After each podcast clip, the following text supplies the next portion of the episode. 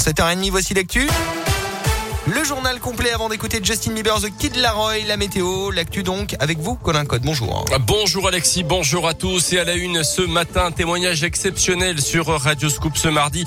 En Haute-Loire, près du Puy-en-Velay, deux frères Mathieu et Joseph Fer viennent de dénoncer les pratiques d'un autre âge de la part du responsable de leur communauté religieuse, assimilée à une secte et la violence de leurs propos a choqué la France entière. De 7 à 13 ans, les deux frères dont la famille fait aussi partie de cette communauté religieuse ont raconté avoir été victimes d'actes de torture. Euh, Joseph évoque même un viol lorsqu'il avait 11 ans. Depuis, il n'a pas oublié cette enfance passée dans cette colonie de 80 membres.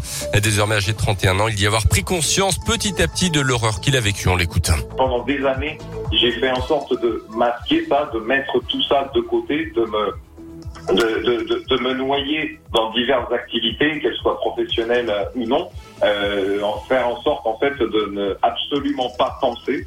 Et en fait, à force d'extérioriser, et plus j'extériorisais, et plus je me rappelais, et plus je me disais, mais non, mais c'est pas vrai, il y a eu ci, il y a eu ça, il y a eu ça, il y a eu ça. Et au bout d'un moment, on se dit, mais, mais non, mais c'est une histoire de dingue, c'est pas possible, euh, il ne peut pas laisser ça comme ça. À 31 ans, il a désormais besoin d'être reconnu comme victime auprès de la justice. Une plainte a été déposée contre le responsable de cette communauté en Haute-Loire. Vous pouvez retrouver le témoignage de Joseph Fer sur notre site internet radioscoop.com.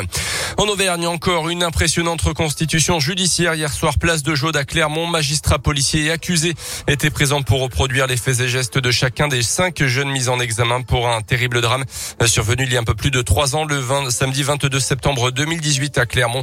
Ce soir-là, ce soir-là, une première bagarre avait éclaté rue entre des jeunes albanais et maorais avant une seconde rixe, place de Jaude donc, où un des protagonistes a sorti un couteau et poignardé un étudiant de Mayotte à plusieurs reprises.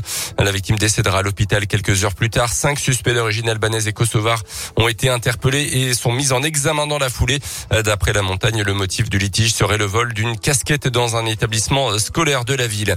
Un automobiliste interpellé dimanche soir à Rion en état d'ébriété, plus de 3 grammes d'alcool par litre de sang aux gendarmes qui l'ont arrêté en raison de sa très faible vitesse sur la route. Il a expliqué qu'il avait juste fêté la victoire de l'équipe de France de foot contre l'Espagne.